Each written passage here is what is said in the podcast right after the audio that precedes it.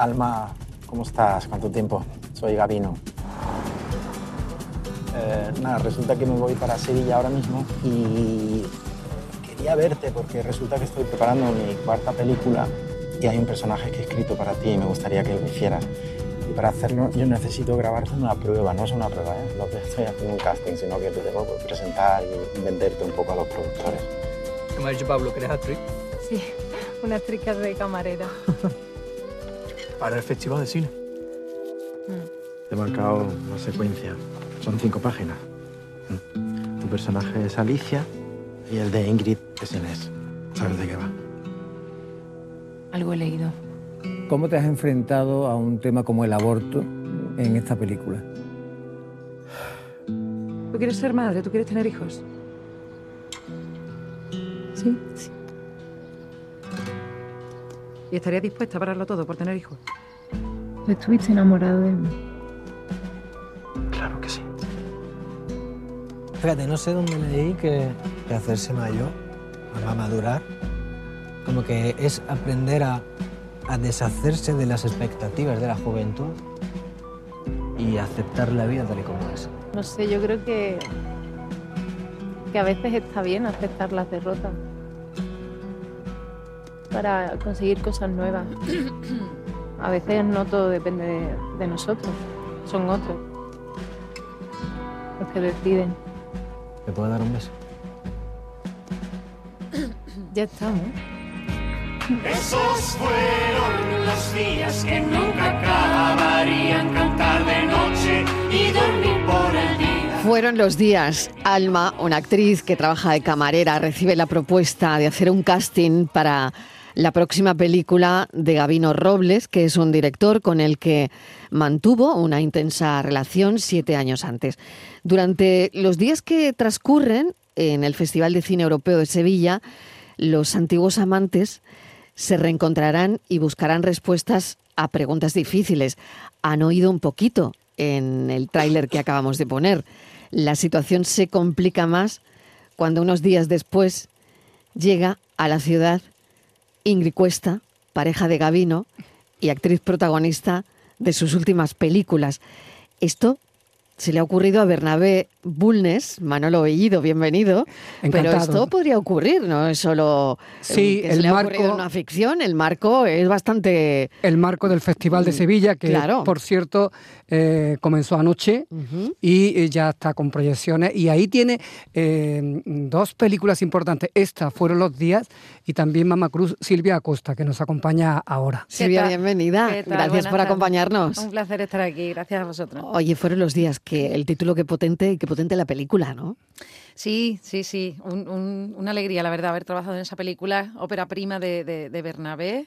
Y eh, primera película también para, para los dos actores principales, que son Gregor Acuña y Adela Castaño, que están maravillosos. Y bueno, vivir el estreno que ha sido hace poco en el Festival de Huelva y vivir esa, esa ilusión y esos nervios con ellos. Y nada, muy bien, muy bien. Pero tu personaje, que es el que nos interesa ahora, eh, es la otra, digamos. Ujú. Es la mujer que ocupa los días, que es pareja de- del director de Gavino, Ajá. eh, cuando regresa al Festival de Sevilla para presentar su nuevo proyecto. Tú representas, y el otro día me hizo mucha gracia lo que me dijiste, a una eh, estrella que está en, en alza, un poquito antipática, ¿no? Un poco subida, y a ti es que te gustan las malas, ¿no? Me dijiste que disfrutas mucho con ellas. ¿no? Hombre, Lo digo que porque en, tienen do- las en do- malas que no tengan las buenas. en- a ver. en- en dos vidas hizo famosísima la señora Godoy, vamos. Patricia Godoy. Sí, hombre, yo siempre digo que la villanía es muy divertida de interpretar, porque son personajes que permiten muchos ángulos y muchas maneras de relacionarse diferentes con, con- con el resto de- del puzzle de caracteres que suele haber en, los- en los proyectos. Claro, también referenciando a la, a la serie Dos Vidas, eh, hay personajes muy sufridos, ¿no? Siempre en estas series de, de telenovelas que, que le pasan avatares complicados y sufren y sufren y sufren. Entonces, de pronto, la maldad presenta otra, otra capacidad, otros rincones del personaje, otra capacidad de, de relacionarse con los demás. Y entonces, eh, yo me, me- me parece incluso interesante como actriz comprender personajes, tener que empatizar con personajes que a priori no son tan tan transparentes o tan sencillos o decir por qué esta actúa así, ¿no? ¿Qué, qué es lo que le duele? ¿Dónde está la herida de, de esta Ingrid, por ejemplo? ¿no? Ujú. ¿Y dónde está la herida de Ingrid? Yo creo que Ingrid lleva una vida que no quiere, a pesar de que aparenta que sí. Le va bien, es una actriz de moda. Pero todo eso conlleva una serie de sacrificios vitales que yo creo que ella no. Creo que ella en el fondo de su alma, y en la, en la película no se cuenta, al fin y al cabo no es su historia. Pero yo la cogí un poco desde ahí, desde alguien que aparenta una serie de cosas que en el fondo no está convencida de querer. O que se ha comprado una vida que, que no, no la satisface plenamente. Oye, Silvia, ¿y cómo sales de ahí? Porque tú te llevas al- durante el rodaje a los personajes a tu casa. Hombre, a mí lo que más me gusta de esta profesión es, es meter las manos en harina, ¿no? Y construir eso y hacer todo un background y contar como si la película, o sea, me gusta trabajar menos como si la película fuera en este caso de Ingrid, que luego no la es, pero Mm. creo que todo ese trabajo Qué buen ejercicio, ¿eh? No, porque Ujú. eso da eso da Mm. miradas, eso da silencios, eso da eso da texto que se dice, pero que en realidad no se diría y se diría otra cosa, pero bueno, como en la vida, ¿no? Muchas veces decimos cosas que no es lo que realmente pensamos o querríamos decir. Entonces, hombre, cuando son personajes así tan chiquititos, no tanto. Cuando son proyectos más largos, mm, llega un momento en que te impregnas tanto del personaje que hay que hacerte un ejercicio de, de desquitarse, ¿no? Estoy pensando en, en este caso en la, en la tele, ¿no? En, en proyectos largos de televisión. Pero, mm, pero bueno, con, con- con estos personajes pequeños, yo creo que la dificultad está en, o para mí, el reto está en crear toda esa vida por detrás que solo se va a mostrar un pequeño piececita, ¿no? Un pequeño momento de este personaje. Lo importante de Fuera los Días es que nos muestra los entresijos, la trastienda del mundo del cine, en donde hay gente que pueden estar muy arriba, que, que tienen el acoso de los fans, que tienen también la servidumbre de atender entrevistas continuamente, que están en el ojo mm, del público, pero eh, son gente que tienen sus problemas cotidianos, ¿no? En, el caso de Fuera los Días se habla mucho de la maternidad atrasada, por ejemplo, ¿no? Claro. O pospuesta. Y de, y de una realización vital que a lo mejor no ha podido ser por carreras, aparte que eso es un tema, independientemente de que Ingrid represente una actriz eh, muy exitosa y en una situación que no todo el mundo vive, pero bueno, se puede trasladar a la, a la generación que estamos viviendo de, de gente como yo, que, que- que por una por, por desarrollar su carrera vivimos una eterna especie de adolescencia estirada, ¿no? Porque claro, ya no somos padres y madres tan jóvenes como eran anteriormente, ¿no? Entonces, eh, claro, claro, muestra todo ese background. Además, yo creo que Bernabé ha logrado retratar muy bien todo el universo cinematográfico sevillano. Hay, hay un par de planos eh, cuando están en el Teatro Lope de Vega donde sale el antiguo director de Cine Cienfuegos, donde sale el antiguo alcalde, donde salen de instituciones. Oye, qué interesante eso, Bueno, ¿no? y, Al y el director, eh, el que hace de eh, director, eh, el Gavino, el personaje de Gregor Acuña Paul, eh, a mí me han confesado que está inspirado directamente en un director famoso de Sevilla, Ah, que ¿sí? vive en Madrid. Qué Bueno, bueno, no diremos qué más pistas. Interesante, ¿no? No. Bueno, bueno, nos has dejado un poco con la Ah, pues miel en mira. los labios. Bueno, eso habría que, habría que insistirle un poco a Manolo, Gregor a ver si claro. termina de si desembuchar. cuenta, porque A yo ver esa, si lo cuenta, esa si información no la sé yo. ¿eh? Eh, bueno, bueno. Oye, y teniendo aquí a, a Silvia, tenemos que hablar de otras Claro, porque es que yo Mama creo que es de las pocas actrices que tienen Mm. dos películas importantes en el festival. Fueron los días de la que estamos hablando es una y la otra, Mamá Cruz. Te amo sin treguas. Yo nunca dejé de amarte. Yo también te amo.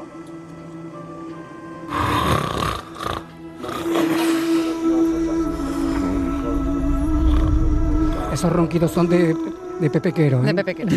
Pasas tiempo con tu esposo, hija mía. Sí, padre, pero somos como dos amigas jugando a la canasta.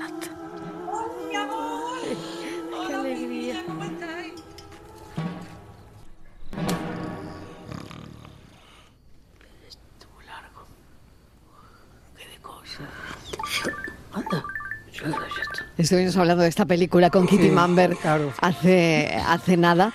Y, Pues ya está- ya eh, está claro, y- y propuesta- sabemos que es Mama Cruz, que es una abuela que lleva muchos años sin saber lo que es un orgasmo. ¿eh? Y a partir de ahí, eh, todo el, el desarrollo de, de la película que no hay que perderse. No, eh, además ya está propuesta para mm, como finalista para va- varios premios. No me extraña, Feroz. ¿eh? No me extraña. Eh, y eh, ella, Silvia Costa, en esta ocasión es la hija de Kitty Mamber. La hija lejana, porque además es curiosamente, yo creo que es una- de las circunstancias más complicadas y, y insólitas de tu vida como profesional, ¿no? Porque todo tu papel transcurre desde una pantalla, de, porque está supuestamente en otro lugar. Qué ¿no? bueno, ¿no? Sí, hablamos a través de videollamada y es curioso porque ya lo hemos contado contado varias veces, en el rodaje sucedió así. Yo grabé en un set eh, en otra casa, diferente donde estaba Kitty, y entonces grabamos todo esto por, por- a través de la pantalla, y, y por cuestión de tiros de cámara, yo, yo veía en mi, en mi tablet el hombro de Kitty, y creo que ella veía mm, mi- un trozo de mi cara y el pelo, ¿no? o sea que al final no os podíais Ni siquiera nos ver. teníamos a mirada. Esa es la magia del cine, de verdad. ¿eh? Es que son muy grandes. ¿eh? Actrices como Kitty Mamber, como Silvia Costa, que pueden hacer eso que nos vamos a creer viendo la peli sin verse. Su papel no aquí quiero también- quitarle la magia, pero es que es muy potente eso, ¿eh? A mí Sí, me lo sí. parece, por lo menos. Y además que eso eh, lo que hace es que se redoble el interés por un papel tan, tan digamos, eh, inaudito ¿no? en el mundo del cine. Y a ti te toca además la papeleta de tener que comprender a una madre que de pronto ha recuperado toda su sexualidad.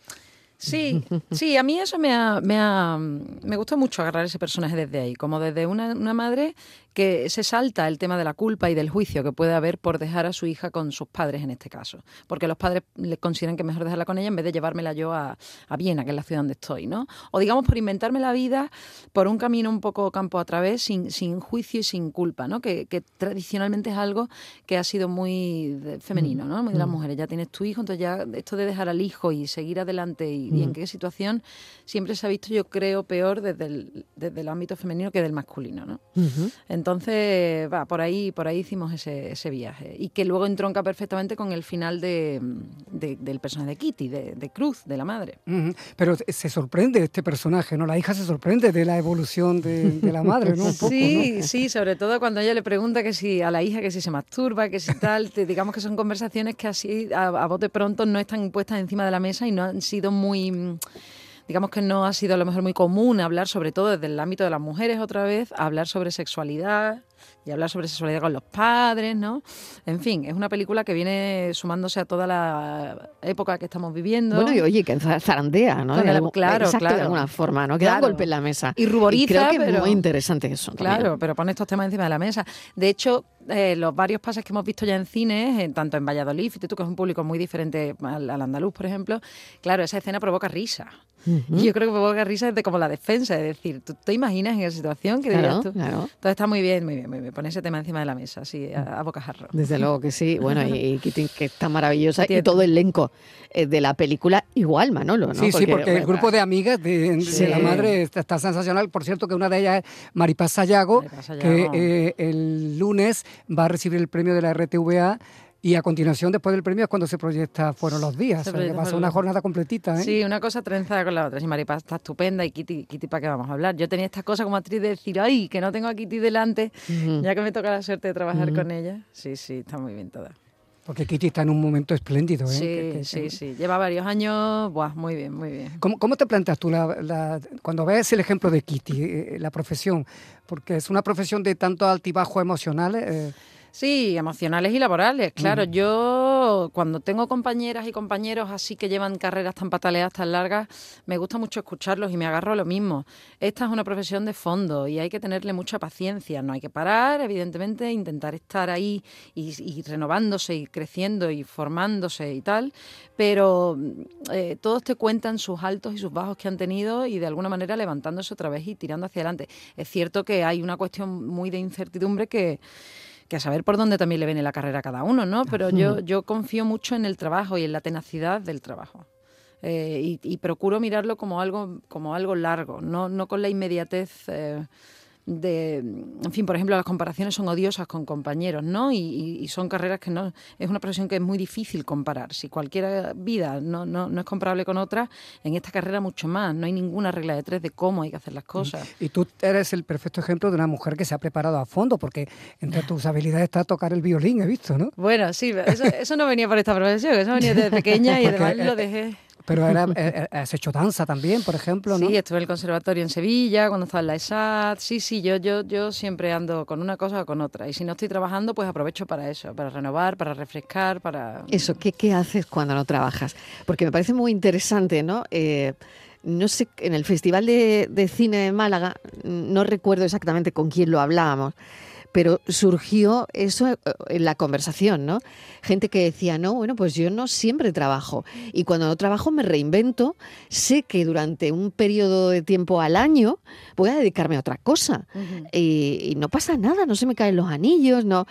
Y me llamó mucho la atención, ¿no? De- de- por un momento pensar en, en eso que decía esta actriz, ¿no? Que, que verdaderamente no siempre eh, estamos colgados en esta profesión a un trabajo fijo de ocho horas, ¿no? No, de hecho no va a haberlo nunca. Porque ningún Exacto. proyecto es eterno, ni aunque te toque una serie diaria que va renovando año tras año. Llega un momento en que se acaba. O sea, no hay nada, to- todo, nace y todo muere en esta profesión permanentemente.